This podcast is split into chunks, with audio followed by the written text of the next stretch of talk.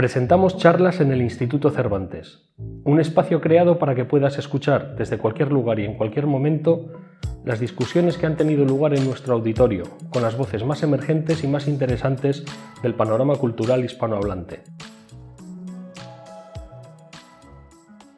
Guten Abend, vamos a empezar. Guten Abend, bienvenidos al Instituto Cervantes y a la presentación del libro Lectura Fácil de Cristina Morales. Bienvenida, Cristina. Muchas gracias por venir hoy a Berlín a estar con todos nosotros. Dieses Gespräch findet auf Spanisch mit Simultandolmetschung äh, aus der Kabine statt. Danke für die wundervolle Übertragungsarbeit, Markus. Cristina, ya has estado en esta sala, también en nuestra sala virtual del Instituto Cervantes Online, charlando sobre tu libro Lectura Fácil. Ahora se ha publicado por fin eh, el libro en alemán bajo el título Leichte Sprache en la editorial Mates und Seitz. Y con este motivo hemos querido invitar a Cristina Morales otra vez, ya que el libro nos parece de suma importancia para los lectores alemanes y pensando también en la presentación de España este año como país invitado en la Feria del Libro de Frankfurt. Es una obra que nos permite reflexionar sobre diversos temas sociales, que lamentablemente no han perdido nada de su actualidad en los últimos años. Algunos temas tabúes, como son la discriminación de las personas con discapacidades de diversos tipos, la vida sexual de personas con discapacidades, las diversas y crecientes iniciativas ciudadanas, el feminismo, el turismo de masas, los problemas de vivienda o el precariado, que se ha instalado como un cáncer en el mercado laboral y en la vida de muchas personas. En ocasiones anteriores nos hemos concentrado más en las cuestiones relacionadas con la traducción del libro. Hoy en la charla analizaremos más en profundidad algunos de los temas que lo vertebran. A cargo de la conversación está la autora berlinesa Ilka Hederle. Bienvenida, Ilka también. Ilka, además, es una colega nuestra aquí en el Instituto Cervantes. Y es esta una maravillosa oportunidad para mostrar los intereses y las capacidades multifacéticas de las y los trabajadores del centro, de lo comprometidos que están no solamente con el Instituto Cervantes, sino también con los problemas sociales y sus implicaciones culturales. Los textos literarios de Ilka Hederle se han publicado en múltiples, en múltiples revistas y antologías. En 2015 salió su novela Die Andere, un año antes, y coescrita con otras dos autoras, se publicó la novela negra Die Schlange von Schenzen, y en 2016 se publicó la novela de lectura fácil Adile mischt sich ein. En 2020 ganó el primer premio en el concurso literario Die Kunst der Einfachheit, el arte de la sencillez o de la simplicidad, con el cuento Mit Alba geht alles. Y también conoce muy bien la ciudad de Barcelona, en la que vivió varios años. Doy las gracias también a la editorial Matheson Sites, que también se hace encargo hoy de la mesa de libros que tienen ustedes aquí a la entrada del instituto a su disposición. Y sin más voy a pasar la palabra a Ilka, que nos va a presentar a esta fascinante autora que es una de las más revolucionarias de la literatura española actual y que ha forzado las posibilidades del lenguaje hasta el extremo, desmitificando el acto de la escritura creativa. Les deseo una muy interesante velada. Gracias.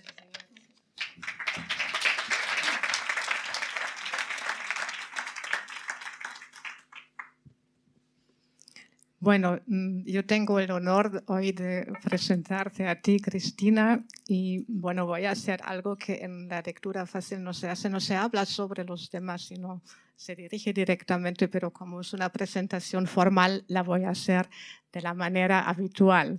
Cristina Morales, nacida en 1985 en Granada, estudió Derecho y Ciencias Políticas con especialización en relaciones internacionales. Ha escrito varias novelas y cuentos premiados. En 2018 ganó el Premio Heralde por lectura fácil y en 2019 se convirtió en la escritora más joven en ganar el Premio Nacional de Narrativa del Ministerio de Cultura. En 2021, la revista Granta la nombró una de las mejores escritoras emergentes de España. Morales es además bailarina y coreógrafa de la compañía de danza contemporánea Iniciativa Sexual Femenina, productora ejecutiva del grupo punk Atasco y miembro del colectivo Bacini Bacini.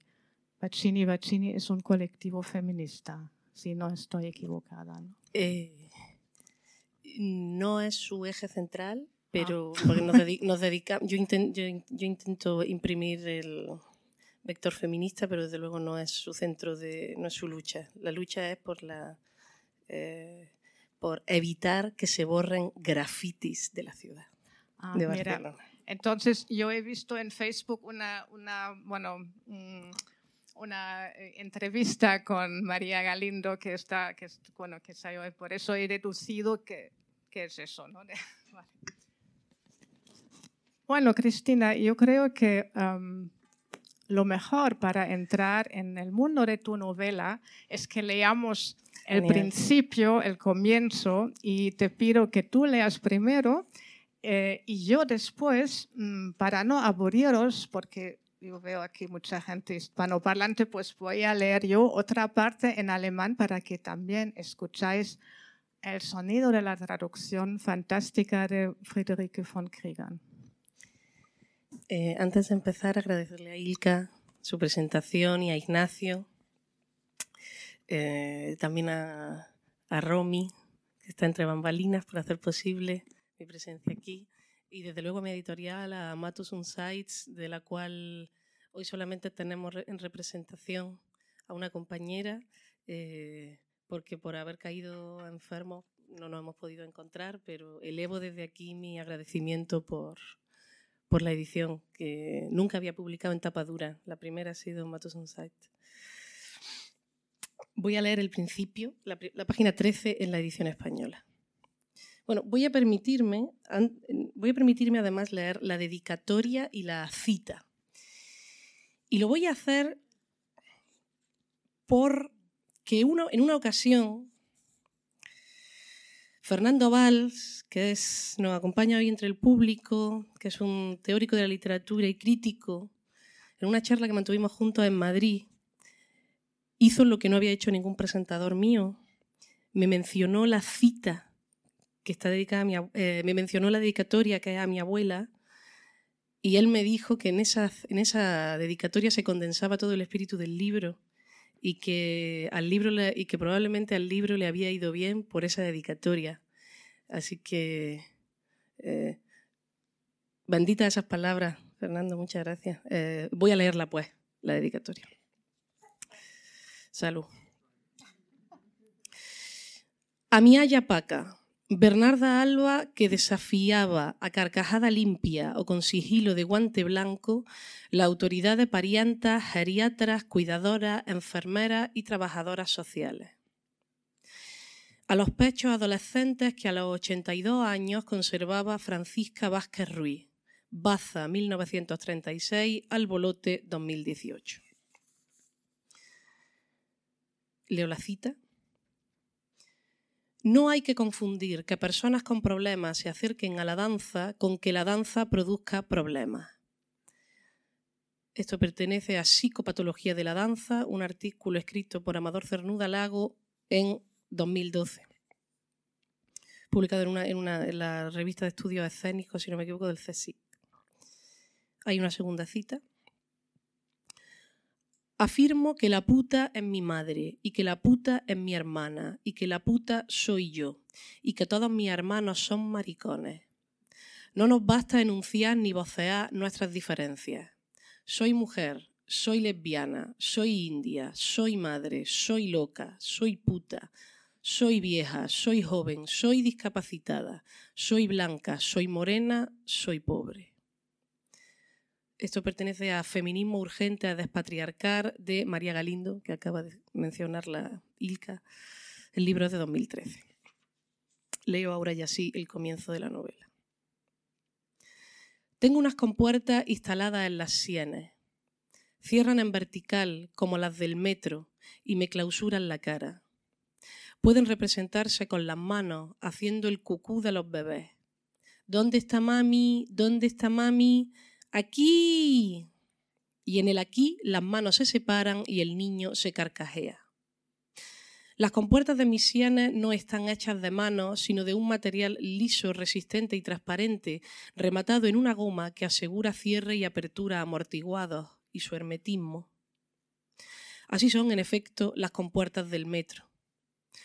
Aunque se pueda ver perfectamente lo que pasa al otro lado, son lo suficientemente altas y resbaladizas como para que no puedas ni saltarlas ni agacharte para pasar por debajo. De igual modo, cuando mis compuertas se cierran, se me pone en la cara una dura máscara transparente que me permite ver y ser vista, y parece que nada se interpone entre el exterior y yo, aunque en realidad la información ha dejado de fluir entre un lado y otro, y solo se intercambian los estímulos elementales de la supervivencia. Para sobrepasar las compuertas del metro hay que encaramarse a la máquina que pica los billetes y que sirve a su vez de engranaje y de separación entre una pareja de compuertas y otra. O eso o pagar el billete, claro. Manchmal sind sie keine harte, transparente Maske meines Schiebetüren, sondern ein Schaufenster, durch das ich etwas betrachte, was ich nicht kaufen kann oder durch das ich von einem anderen mit dem Verlangen betrachtet werde, mich zu kaufen. Wenn ich von meinen Schiebetüren spreche, meine ich das nicht im übertragenen Sinne. Ich versuche ganz unbedingt wörtlich zu sein, ihre Mechanik zu erklären.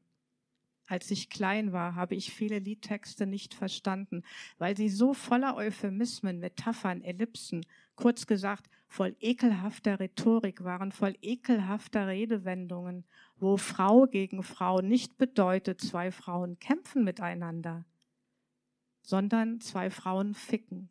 Wie verdreht, wie unterschwellig und verranzt, wenn es wenigstens Frau mit Frau hieße, aber nein, Wehe, jemand merkt, dass sich da zwei Mädels die Möse lecken. Meine Schiebetüren sind keine Metapher für irgendwas, für so etwas wie eine psychologische Barriere, die mich von der Welt fernhält. Meine Schiebetüren sind sichtbar. An jeder Schläfe ist ein versenkbares Scharnier. Von den Schläfen bis zum Kinn öffnen sich Schlitze, durch die jeweilige Schiebetür ein- und ausfährt. Sind sie deaktiviert, lagern sie hinter meinem Gesicht, jede auf ihrer Seite, halbe Stirn, ein Auge, halbe Nasenscheidewand und ein Nasenloch, eine Wange, halber Mund und halbes Kinn.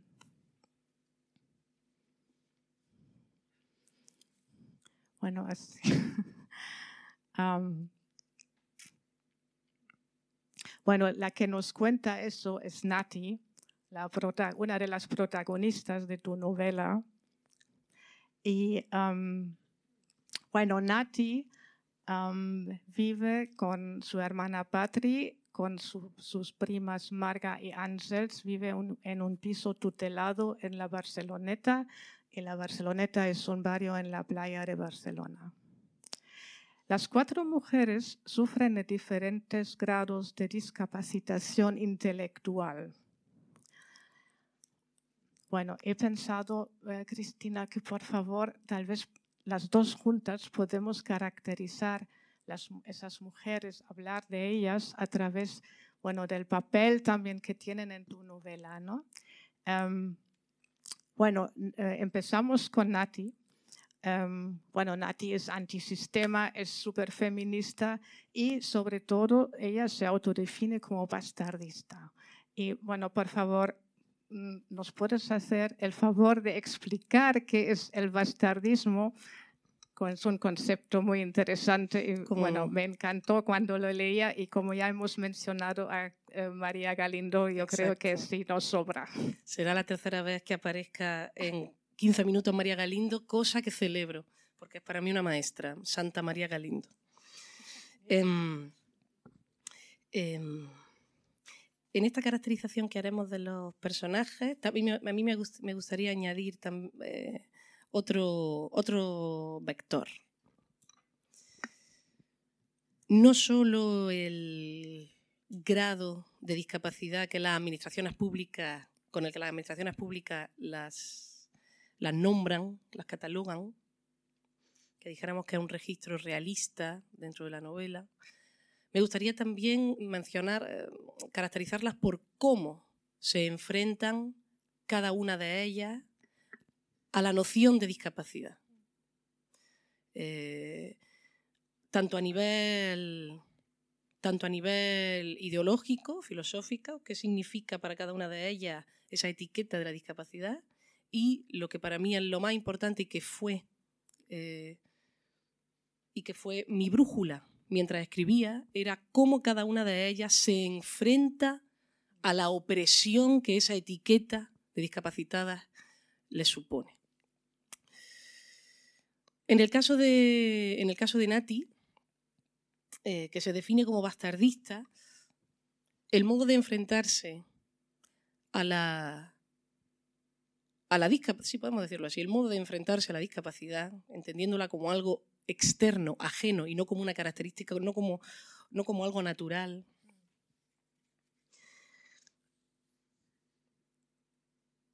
Es mediante la tolerancia cero a cualquier intento de paternalización, infantilización, eh, agresión machista, agresión de clase, hacia ella y hacia el entorno más inmediato. Es la tolerancia cero. Cero, no la tolerancia cero que dicen los políticos. Contra la violencia machista, tolerancia cero, no. La de Nati es tolerancia cero de verdad. O sea, es que tiene la mecha muy cortica. Em, o sea, eh,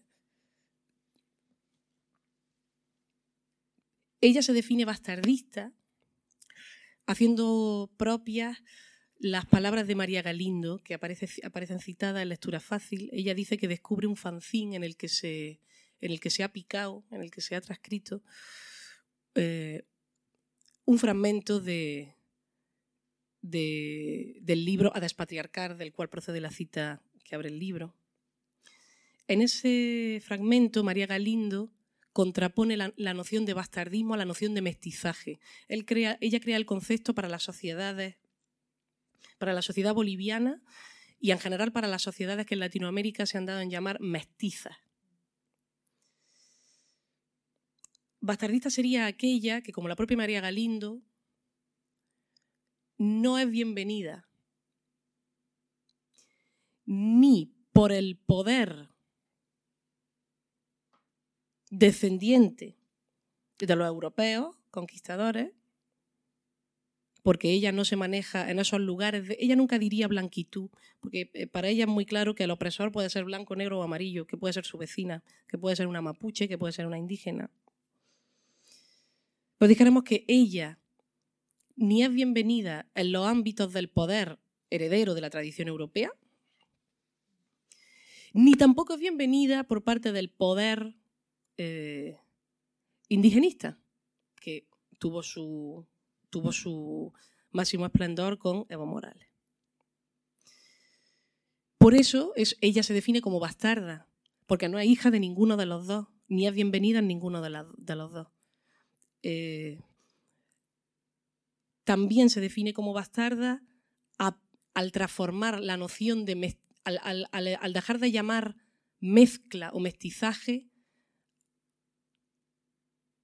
al proceso de unión entre el conquistador europeo y el que ya estaba y el que, y el que ya en los territorios conquistados. Ella directamente habla de violación. Entonces, ella traza un árbol genealógico de violaciones del europeo, más concretamente del español, hacia el pueblo recientemente conquistado. También en ese sentido ella se llamaba a sí misma bastarda y bastardista. Bastardista ella no lo diría porque bastardista tiene este ismo ideológico muy eurocéntrico, muy académico. ¿Por qué esto le sirve a Nati? Le sirve a Nati porque e, ella adopta esa teoría bastardista para hablar de sí misma, porque ocurre también en el discurso, eh, el discurso en torno a la, discapacidad, hoy lo decimos discapacidad, pero hasta hace nada era la subnormalidad, el nombre médico, o sea. Em, existe esta, eh, viaja en la cultura este concepto de que de, que la discapacidad procede de la endogamia, de los hijos espúreos, em, que es otra, de las definiciones de bastardo, ¿no? del hijo no deseado. Por eso le sirve a Nati decirse a sí misma bastardista en todos esos ámbitos. Bueno, em, bueno, gracias por, esa explicación tan amplia. Yo creo que también, bueno, a Nati también le sirve, bueno, para lo que tú mencionaste antes, ¿no? Esta tolerancia cero, porque es muy, bueno, es, es, es un concepto súper radical, ¿no? Si lo pensamos mm, bien. Y, em, bueno, volviendo a las, a, las, a las, otras mujeres, bueno, que también me gustaría caracterizarlas, pues en segundo lugar eh, he puesto a Marga, Em, Marga tal vez es la más subversiva de la novela, ¿no? que es una persona que lleva la resistencia dentro, ni siquiera necesita ideología, ni, siquiera necesita a María Galindo. Ella sola es, como tú o como Nati lo dice, es una ya una disidente sexual, por ejemplo, ¿no? que, que ella representa eh, en, muy fuerte ese, concepto de una sexualidad femenina libre y, bueno, eh, independiente también. ¿no? sí, para mí Marga es sin duda la heroína del libro. Em, y a mí me fascinaba mucho, me fascinaba mucho la idea de la Em, de, la, politización sin pasar por los canales propios de la politización, que son pues, las lecturas, la asamblea, el colectivo, la militancia, lo cual se contrapone muy bien con, para mí es, el, punto de vista absolutamente contrario al de Ángels.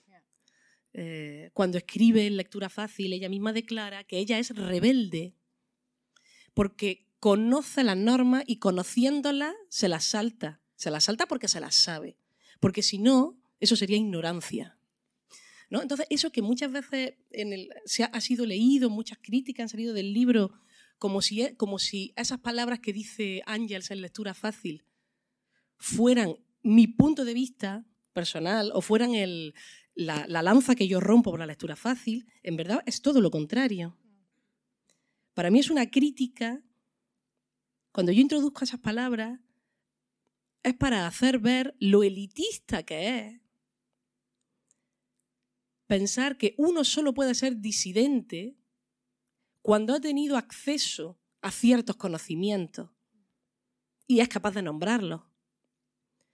Entonces, no habría persona analfabeta eh, capaz de ser revolucionaria cuando lo que nos dice la historia y la experiencia es que las revoluciones se han, hecho con un azaón. Se han hecho con un azaón. Se han hecho desde los, lugares de la miseria. Marga sería eh, ese lugar, de, ese lugar de, miseria de la época del, conocimiento. No necesita eh, ni la lectura, ni la militancia, ni saber las normas que se salta para saltárselas. Como tú bien has dicho, Ilka, lo encarna. Lo encarna. Sí, a mí también, bueno, yo también me enamoré de ella. Es que, bueno, de todas en el fondo, porque cada uno tiene, cada uno tiene algo, ¿no? Yo creo que también, eh, bueno, vamos a seguir primero con, con, con, la, con, la, tercera persona, que es, bueno, luego hablamos también más de Ángels por el tema de la lectura fácil, pero hablamos de Patri un momento. Patri es la hermana de Nati. Bueno, Patri y Nati, Nati no podrían ser más diferentes, ¿no? Que, que bueno, Patri eh, bueno, sufre de logorea, es que habla mucho, todo lo que sale por, bueno, por la cabeza sale también por su boca, eh, entra por la cabeza, sale por la boca, pero también es simpática, es que ni siquiera es antipática, tiene un sentido común tan, eh, bueno, no sé, no sé, no quiero ofender a nadie, bueno, decir, decir del pueblo, ¿no? Casi, de, de, bueno, del bien pensar, de, de, creer en la gente, en la buena, en la, en la, en la buena fe de la gente. Y em, bueno, Patri eh, es la más tradicional, ¿no? la, más, la más convencional del grupo de las cuatro. Claro, la estrategia de Patri, que me ocurre también que en las presentaciones tengo que agradecerte que la saque a colación, porque a Patri la, Patri es como que tiene poco brillo, no, sé, no, la, no suelo yo hablar de... O las presentadoras que me han tocado no me las suelen mencionar. Entonces, estoy contenta de hablar de Patri. Claro, Patri, ¿cómo se enfrenta a la opresión? Se enfrenta intentando obtener beneficio, o sea, obedeciendo. Obedeciendo no porque esté convencida tampoco en todos los, en todos los extremos de que las normas que le imponen sean justas, pero sabe que solo obedeciendo un poco o obedeciendo del todo podrá obtener, podrá preservar ciertos ámbitos de, libertad. Em, esto se convierte en algo dramático cuando se da cuenta de que no basta comportarse bien, sino que además se tiene que convertir en una chivata de la otra. Por eso digo que tiene poco brillo, porque es un personaje muy oscuro, em, triste. Ella misma se dará cuenta, y esta fue una de las, esta fue una de, uno de los esto fue, esto fue uno de los pilares de la novela para mí durante la escritura, era cómo un pilar ideológico, lo que decía Rosa Parks, nos dimos cuenta de que cuanto más obedientes éramos, más nos sometían y que portarse bien no servía de nada. Mm, y eso fue lo que hizo que aquella mañana gloriosa Rosa Parks no se levantara de su sitio en el autobús. Em, entonces, en Patri ocurre esto, que efectivamente piensa o se ha creído que, siendo, que siendo obediente eh, alcanzará algún estado de emancipación, eh, algún estado de bienestar alcanza, pero eh, al mismo tiempo se da cuenta de que siempre es insuficiente el sometimiento, siempre piden más de ella, siempre piden que sea más chivata todavía. Sí, esto es, al final es muy trágico también, ¿no? Bueno, por lo que tú dices, ¿no? Por, por eso de, su papel de chivata que, que, bueno, es fatal para ella. Bueno, luego hablamos también de la presión, ¿no? De, tal vez para terminar la presentación de las cuatro, que, bueno, para antes de terminar aquí, Ángels, ¿no? La, la, que, la que, como tú antes ya decías, um, ella se salva, o, bueno, también tiene ese, ese momento de, de, de, salvación, ¿no? Por la lectura fácil, ¿no? Bueno, lo llamo salvación porque, porque lo has mencionado con Patrick. Ángels lo, lo, hace de otra manera. Su estrategia es la lectura fácil.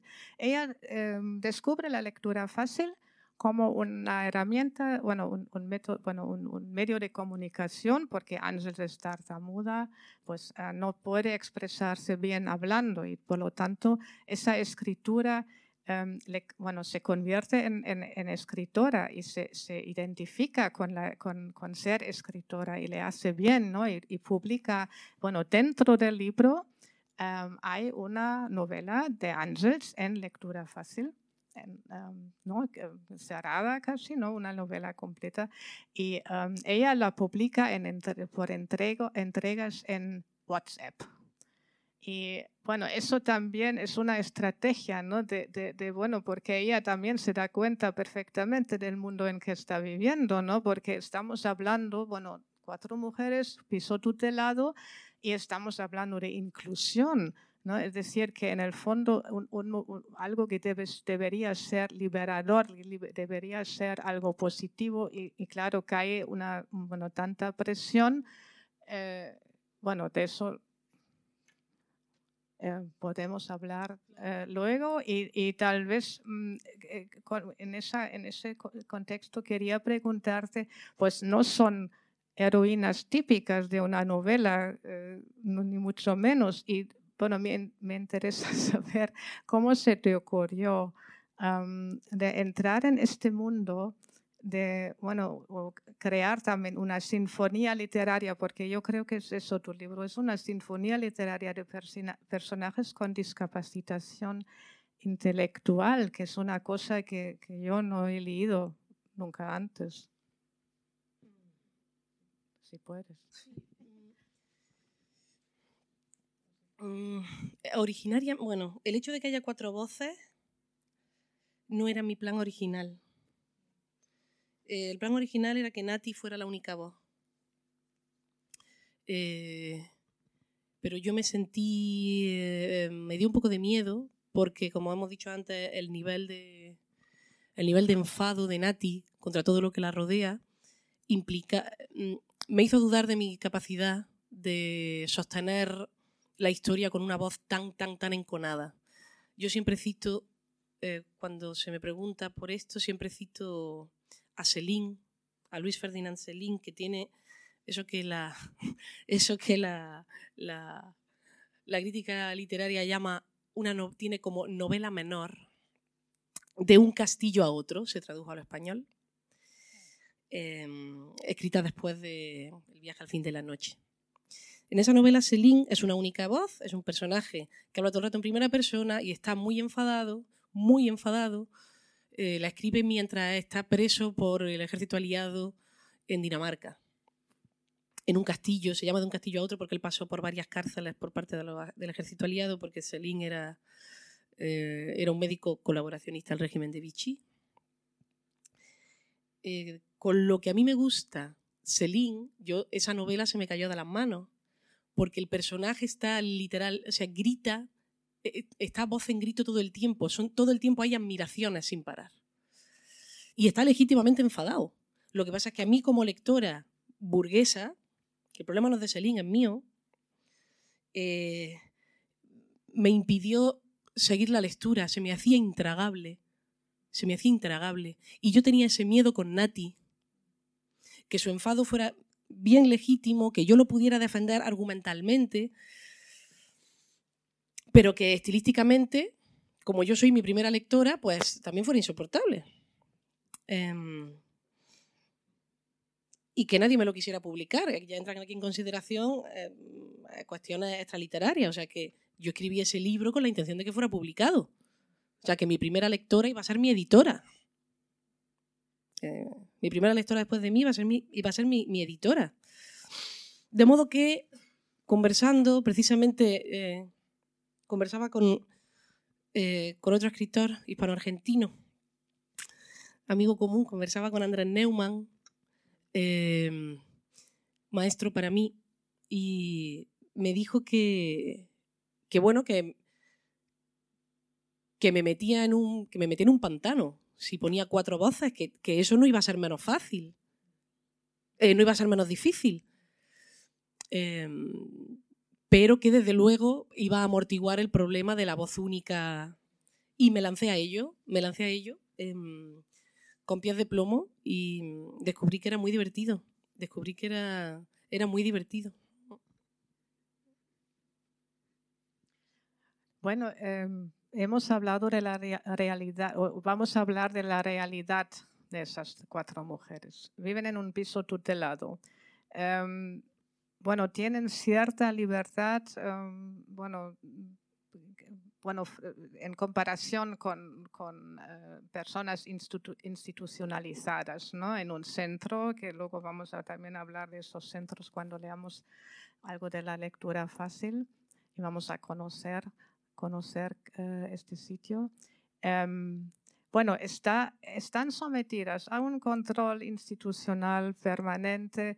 Em, bueno, no, no pueden comprarse una cerveza sin, ah, bueno, porque no está, no está permitido eh, que beban alcohol o que fumen tabaco. Bueno, todo lo tienen que justificar, tienen que preguntar, no pueden llegar a casa cuando quieran, en cualquier momento alguien puede pasar por el piso y eh, controlar si está limpio, ¿no? Pasando el dedo, así como reescribes. Bueno, es una, una situación bastante complicada para ellas, además que la convivencia también tampoco es siempre fácil porque son cuatro personajes diferentes que también tienen sus peleas, ¿no?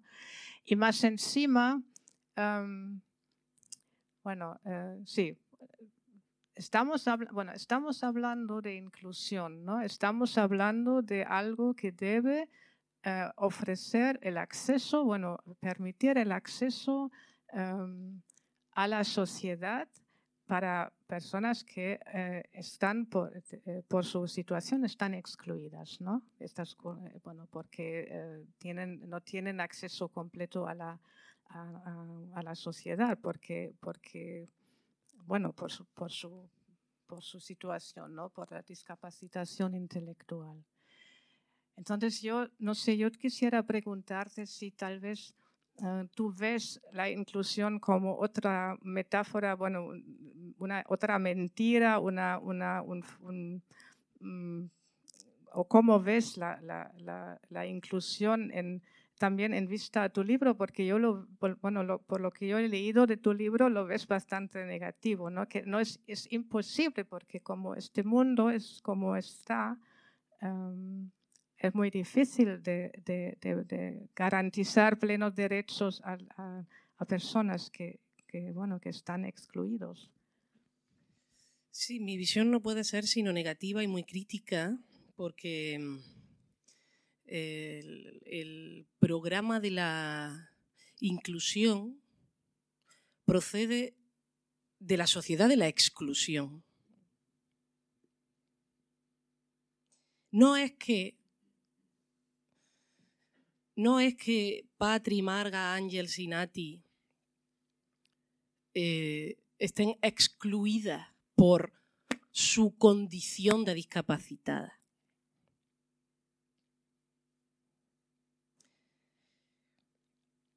Para empezar, porque tal condición, como he dicho antes, eh, no es connatural no, no, es, no, es, no, es, no es una característica como tener los ojos verdes. Es una. Es un. Es como el carné del partido. Es una catalogación política. Y en, términos Foucaultianos clásicos. De. Mm, eh, diferenciación, catalogación, encajonamiento social en virtud de la posesión de ciertas características físicas, mentales, que ya esta diferencia entre física y mental también tiene tela que cortar. ¿no? Entonces, ¿cómo podemos darle credibilidad al proyecto inclusivo de la sociedad que previamente y sin haberlo abolido sigue propiciando la catalogación del excluido. Sigue creando excluidos. Eh, la misma sociedad que crea el excluido, crea el parche para que el excluido, crea el bálsamo para el excluido. Em, podría hablar muchísimo de esto, pero si no me quedo aquí enganchada.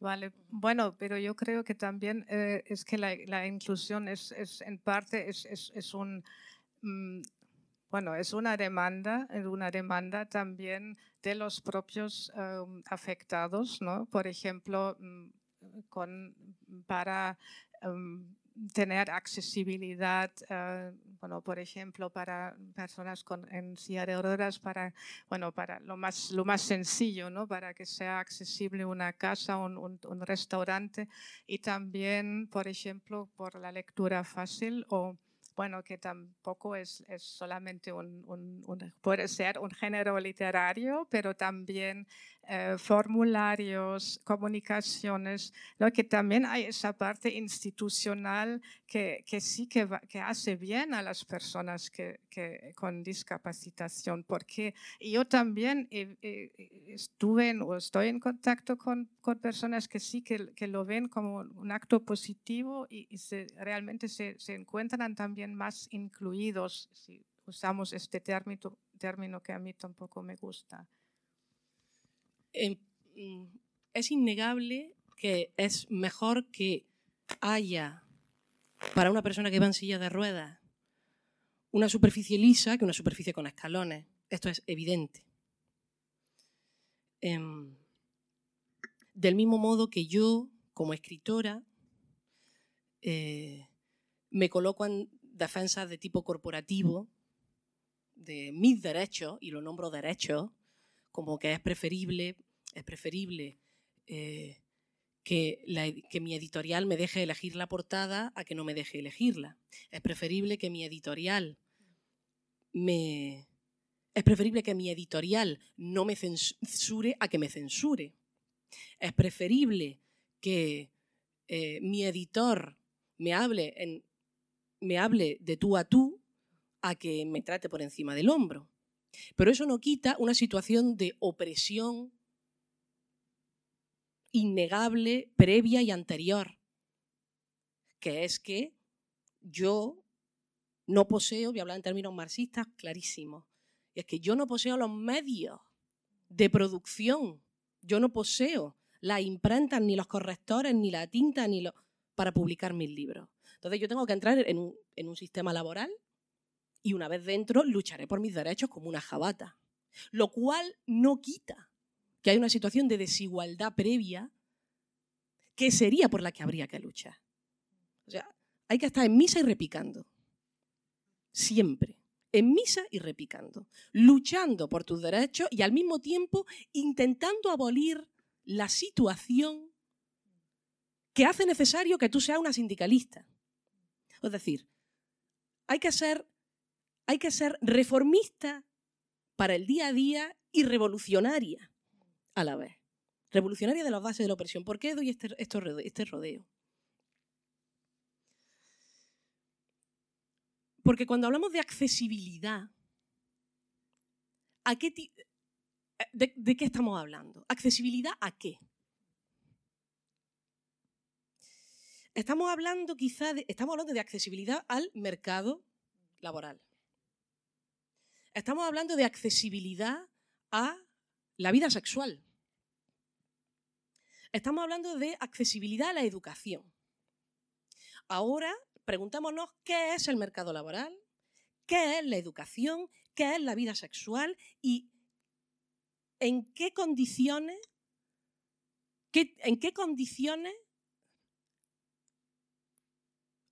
vamos a llegar a esos lugares vertebradores de la sociedad. ¿No será quizá que la accesibilidad al mercado laboral, igual que en la historia del feminismo, no supuso otra cosa sino que las mujeres fueran, mm, y además en muchas peores condiciones, mano de obra esclava?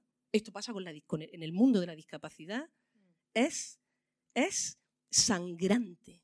Las personas con discapacidad reconocida a partir de un cierto porcentaje acceden al mercado laboral, se les paga dos duros por parte de las empresas, las cuotas de la seguridad social están subvencionadas 100% y son mano de obra barata para el capital. Si eso es accesibilidad, e, eso es un, un hito de la accesibilidad. Pues yo me tengo que cagar en esta accesibilidad. ¿Qué es la accesibilidad al, mundo universitario? Si ya para las que no tenemos la consideración de discapacitadas, el mundo universitario es un lugar que se nos vendió como un lugar de promoción social, de panacea del encuentro de los conocimientos, un lugar de crecimiento, de investigación. ¿Qué no será para las personas que lo han tenido 700 veces más difícil y cuando llegan a la universidad se dan cuenta que al salir no pueden ejercer sus carreras?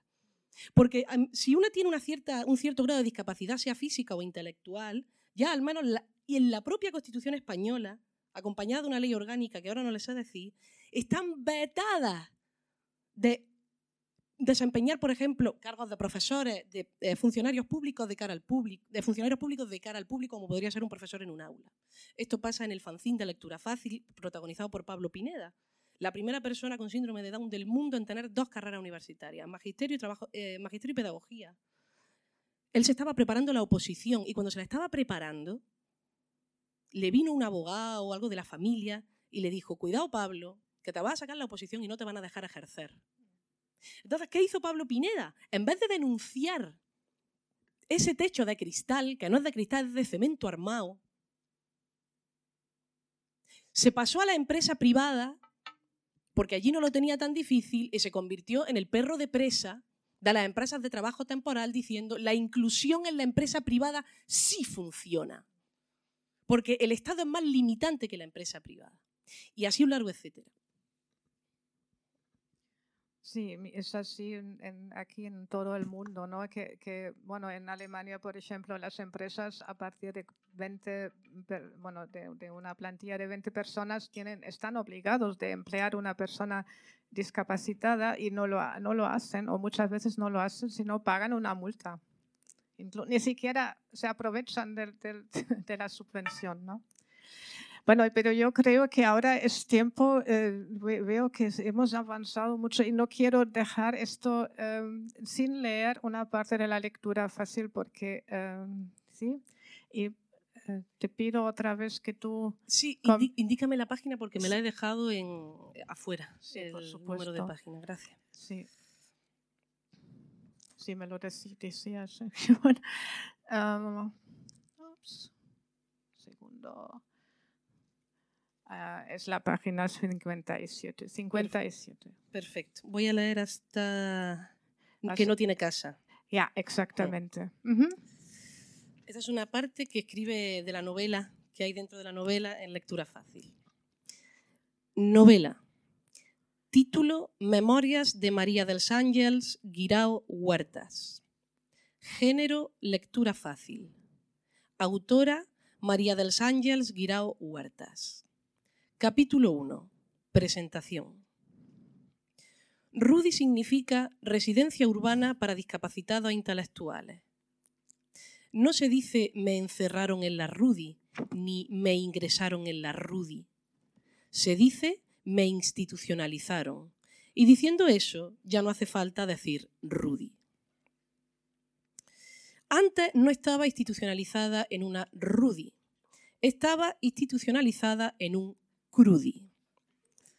CRUDI significa Centro Rural para Discapacitados Intelectuales. Ese estaba cerca de Arcuela Mora.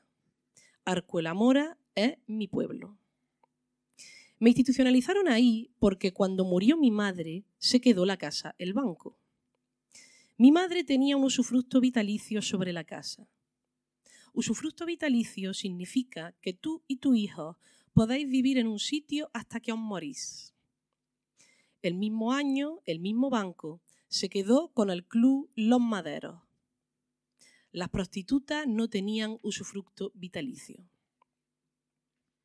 Me fui a vivir a casa de mi tío Joaquín y a los tres meses apareció la trabajadora social Mamen o Doña Mamen. Trabajadora social significa mujer que ayuda a las personas en riesgo de exclusión social. Y exclusión social significa ser una persona mendiga, delincuente, drogadista o que no tiene casa. Ich fragte Mammen, bin ich eine Person, die von gesellschaftlicher Ausgrenzung bedroht ist? Sie sagte mir leider ja. Ich fragte, warum? Sie sagte, weil du besondere Bedürfnisse hast und weil es bei deinem Onkel nicht mal ein Badezimmer gibt. Ich sagte ihr, kein einziges Haus in Arzuela Mora hat ein scheiß Badezimmer, außer Los Maderos. Sind die Nutten als einzige in ganz Arzuela Mora nicht von gesellschaftlicher Ausgrenzung bedroht? fragte ich Mammen. Sie sagte, ich bin hier, um über dich zu sprechen und über niemanden sonst. Sie sagte mir auch, man sagt nicht Nutte, man sagt Prostituierte und man sagt nicht Scheiße, man sagt Scheibenkleister. Denn wenn du Schimpfwörter sagst, bist du noch mehr von gesellschaftlicher Ausgrenzung bedroht. So lernte ich das Wort Prostituierte.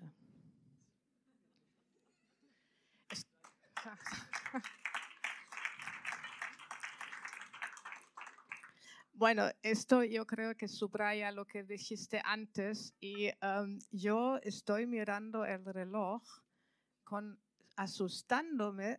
Es que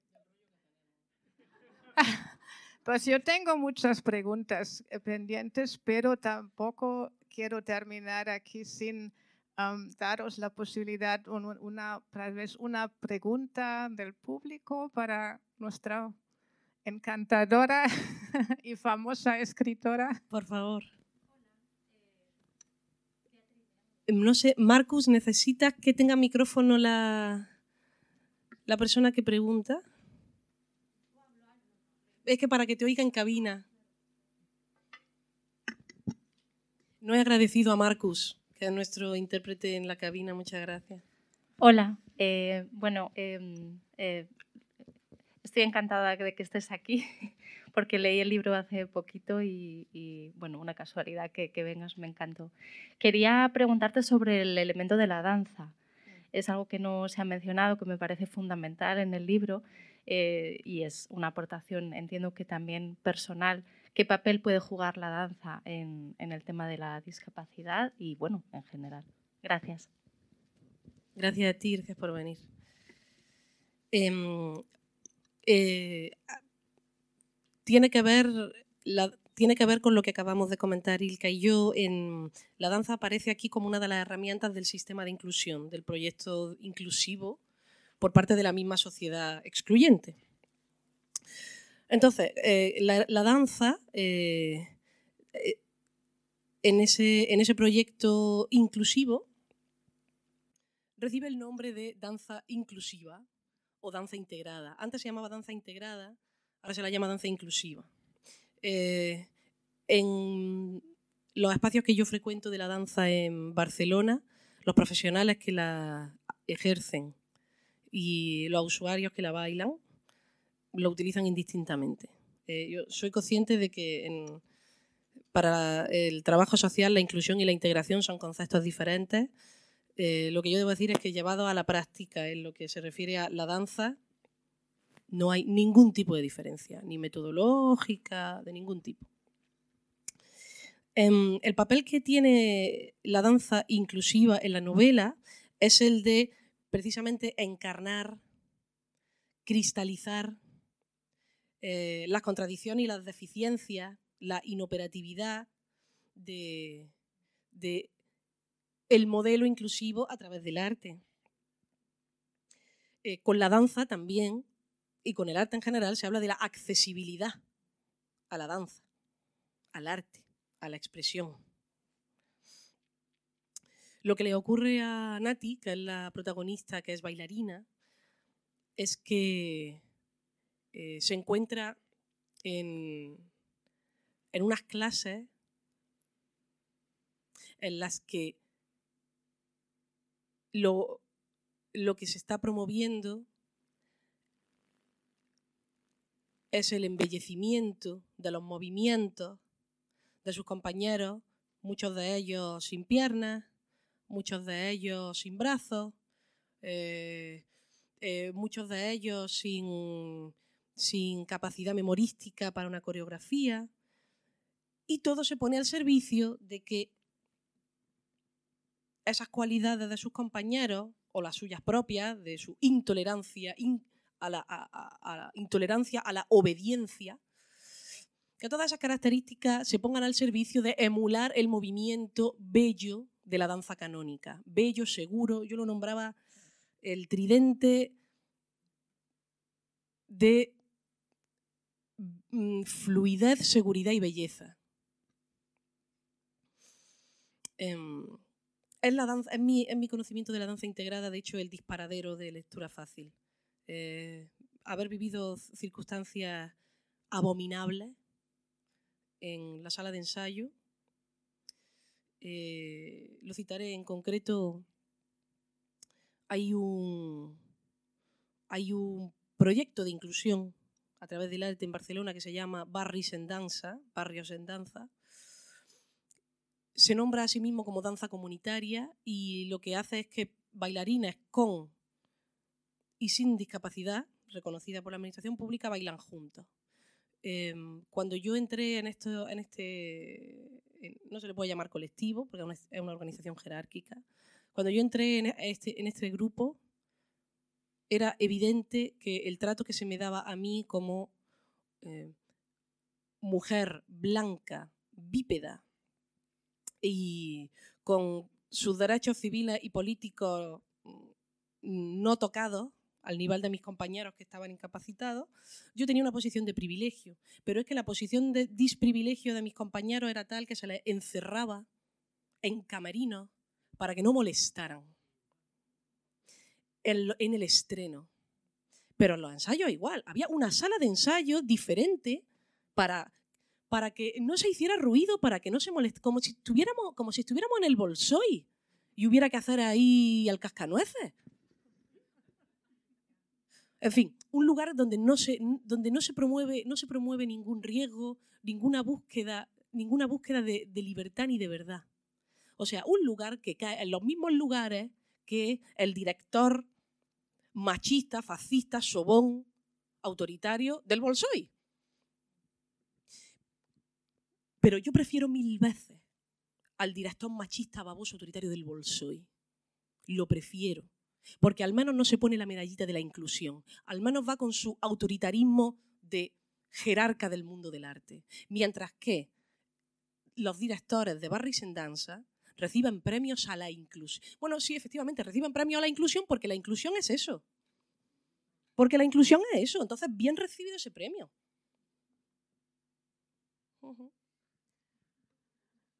Bueno, gracias.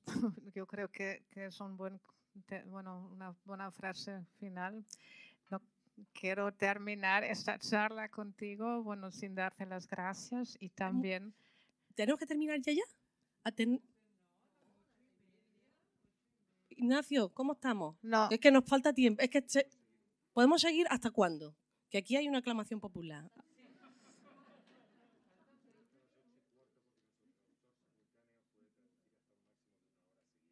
Entonces tenemos 10 minutos. Bueno. Bueno, perdón, perdón, es que yo, yo pensé que, bueno, que habíamos empezado. Vale. Pues entonces, es que, bueno, entonces podemos, eh, por favor, si hay otra, otra pregunta, porque yo creo que, bueno, tenéis muchas preguntas igual que yo, pero no tengo que hacerlas yo. A ver si alguien más, a ver si alguien más, y si no le damos otra vez turno a la compañera. ¿Alguien más? y, si No, no, y si no, continúa Ilka. Ya. Claro. Bueno, si nadie más quiere hacer una pregunta, bueno, es que una pregunta tal vez un poco personal y en parte también la has respondido ya, pero ¿cuánta Nati hay en ti? Porque eh, también escucharte hablar, bueno, y también leyendo el libro, pues ah, en mí siempre tenía esa, esa duda, bueno, porque no te conozco personalmente, pero también pensé que, que también hay mucha rabia bueno, mucha, bueno, y, me he dado cuenta ahora hablando, ¿no? Que tú, que sí que, que, tienes una, una energía súper fuerte, bueno, de, una presencia muy fuerte, bueno, y crítica también, ¿no? Que expresas aquí también. Y tal vez podemos, eh, hablando de este tema, eh, también hablar del fanzine, ¿no? Si quieres, porque yo creo que una vez tú dijiste que el fanzine es el corazón del libro. Y, a mí me llamó la atención porque el fanzine, claro, es un panfleto político, bueno, panfleto en el sentido positivo, bueno, es, es ahí salimos de la, de la ficción y entramos en la cruda y dura realidad, ¿no? De, con nombres y apellidos, con, eh, bueno, allí sí que se habla claro. respondiendo a lo primero de cuánto de Nati hay en mí, em, eh, de mí o sea, yo creo que no solo Nati, sino que el resto de las protagonistas, eh, Ángel, Patri, Marga, em, eh, todas conviven dentro de mí. Eh, la voz que más se asemeja a la mía, a la mía personal, probablemente sea la de, es sin duda la de Nati, em, porque ella tiene, un, ella, ella tiene una formación universitaria. Pero del mismo modo, por ejemplo, yo me sentía muy hermanada con Ángels por la siguiente miseria. Y es esta de creerse, lo que decíamos antes, esta, de pensar en la, literatura, en la escritura, en ser escritora, como, un lugar de promoción social, que sin duda es. que sin duda es. Entonces, a mí me, me divertía mucho pensar que el personaje escritor, la escritora de la novela, que va a salvarse de, varias opresiones por ser escritora y cumplir las normas de la lectura fácil, es una escritora con discapacidad, que es una figura impensable en, en el establishment literario. Eh, entonces, a mí me gustaba imaginarme como, imaginarme no, es que es así la realidad, como haciendo méritos a través de la escritura, de la literatura, de la publicación, para acceder a ciertos lugares de bienestar, que algunos por fortuna conseguí, otros no. Eh, ¿A costa de qué? A costa del sometimiento en muchos ámbitos, a costa de una escritura determinada, como es la de la lectura fácil en Ángels, que antes de ponerse a escribir se aprende las normas, no escribe libremente. En ese caso, en ese caso yo me veo muy Ángels y y, sí. Em, de Marga tengo sus deseos de emancipación sexual. De, de Patri, sobre todo la oralidad. De, la oralidad, Patri habla como, como, como yo hablo con, como yo hablaba con mi abuela, que en paz descanse, como yo hablo con mi madre. Eh, es, la oralidad, es la oralidad de Granada. Eh, no está escrito de manera fonética, ni muchísimo menos, pero hay una velocidad hay una velocidad y una serie de coletillas que son las del habla familiar de tu casa. Em, y, de Nati, claro, de Nati, ojalá, o sea, Nati sería la versión, o sea, yo quisiera, o sea, ya quisiera yo ser, ya quisiera yo ser como la Nati. O sea, Nati sería el lugar revolucionario al que llegar para mí, pero claro, como cualquier revolucionario tiene un destino trágico, tiene un destino trágico. Eh, hay un personaje muy trágico, el de, el de Nati. Nos reímos mucho con ella, y tiene la razón, tiene razón, mira que tiene razón, mira que tiene razón la tía, pero es que pero eh, tiene un destino, tener la razón depara un destino trágico. Mm. Ah, y la segunda. ¿Cuál era la segunda pregunta, Ilka? Sobre el fanzine. El fanzine. ¿Por qué lo incluiste? Y, Mira, el fanzine, que sabéis, es el capítulo central de la novela. Es un capítulo, o sea, para mí tiene, guarda un sentido argumental. Lo escribe Nati para criticar a Pablo Pineda, que va a, dar una charla al, al, Rudy. Entonces dice que por qué tiene que venir este fascista de la discapacidad a darnos la chapa. Entonces ella explica, ella explica en lectura, este era mi objetivo, hacer un fanzine en lectura fácil, porque ya los fanzines, en general en el, universo punk, en el universo anarquista, son muy pedagógicos, como lo puede ser la lectura fácil. Entonces, explica palabra por palabra qué significa, qué significa igualdad, qué significa inclusión, qué significa, en fin, una cantidad de cosas. Y ella renombra la realidad. Eh, por ejemplo, a las personas que viven institucionalizadas las llama simple y llanamente presas a las personas que cuidan y que tutelan a las presas, no las llama cuidadoras ni trabajadoras, las llama carceleras. O sea, renombra la realidad, renombra el proyecto inclusivo y la, y la nombra proyecto opresivo. Entonces, efectivamente, la retórica ya es mucho más realista. La retórica ya es que, como yo siempre digo, eh, no se trata de una novela con un fanzín, sino un fanzín rodeado por una novela. Eh, yo pienso verdaderamente que mi objetivo cuando escribí la novela era llegar, era pertrechar una trinchera para el fanzín, una trinchera de ficción para que el fanzín entrara en, entrara en el lector eh, de manera más suave, porque además Anagrama nunca habría publicado un fanzine. Sin embargo, dentro de la novela sí. Eh, estoy muy orgullosa de que una, una, estudiante de hispánica de la Universidad de Sevilla, de la Hispalense, una chica muy fina, me dijo, muy refinada, o sea, muy refinada en su pensamiento, me dijo que ella llegó al fanzine y no lo, no sabía leer. Claro, porque efectivamente es una quiebra, es un poco una quiebra, no, solo, no solo estilística, eh, es una quiebra en la retórica. Además, es un collage. Hay palabras chicas, palabras grandes, unas más borrosas, otras más visibles. Y decía, yo no lo sé leer, no sé si lo tengo que leer todo, no sé si hay cosas escritas para que yo las lea. Ella dudaba de que todo estuviera pensado para que ella lo leyera. Eso fue muy bello. Eso fue muy bello, muy bello porque yo estaba caminando, estaba caminando hacia la ilegibilidad, que eso es lo más bello posible. Como hacían las vanguardias, como hacían las vanguardias de entreguerras. El glorioso camino de la ilegibilidad. Mm.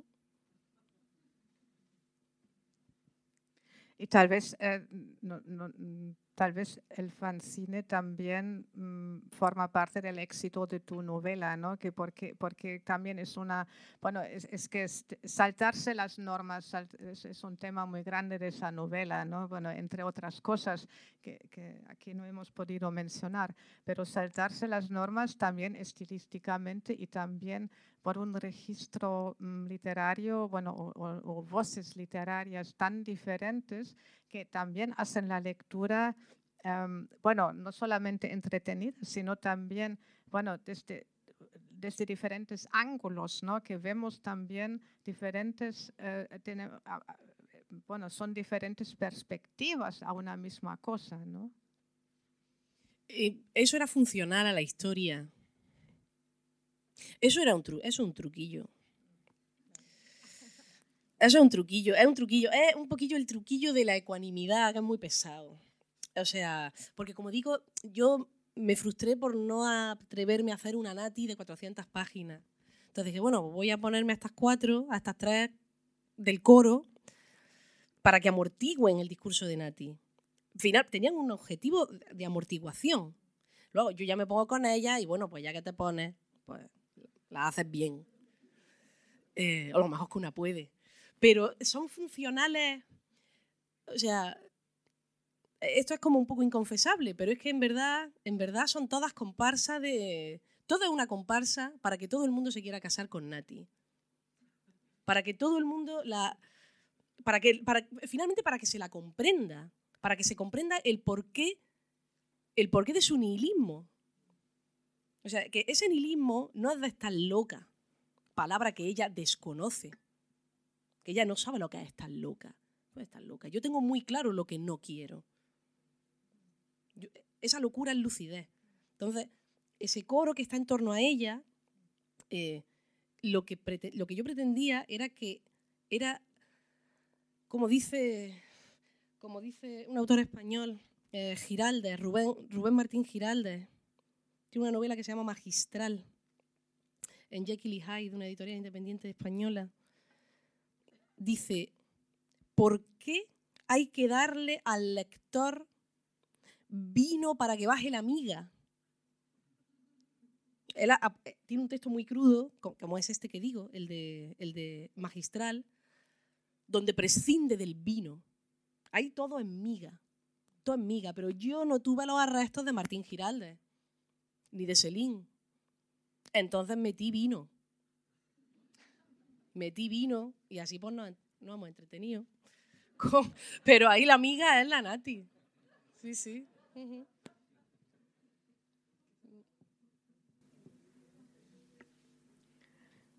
Bueno, eh, yo creo que, que ahora eh, tenemos que clausurar, bueno, terminar esa, esa charla. Y bueno, muchas gracias. Y um, no quiero bueno, os quiero recomendar fehacientemente mm, bueno, el libro en español, en castellano, por supuesto, de, Cristina Morales, lectura fácil, de anagrama, que, bueno, que también se puede comprar aquí en Berlín en, librerías eh, españolas. Mm. Y también os quiero recomendar la traducción de, um, de la editorial Mattes und Seitz, que, que um, la traducción de, de, Friederike von Kriegern, que realmente ha hecho un gran labor, que un, un, un, gran trabajo, porque a pesar del título de la novela, no es nada fácil, es muy difícil de, de, tradu bueno, de traducir. Gracias por estar con nosotros. Si quieres asistir a charlas como la que acabas de escuchar, revisa nuestra programación cultural en nuestra página web berlin.cervantes.es.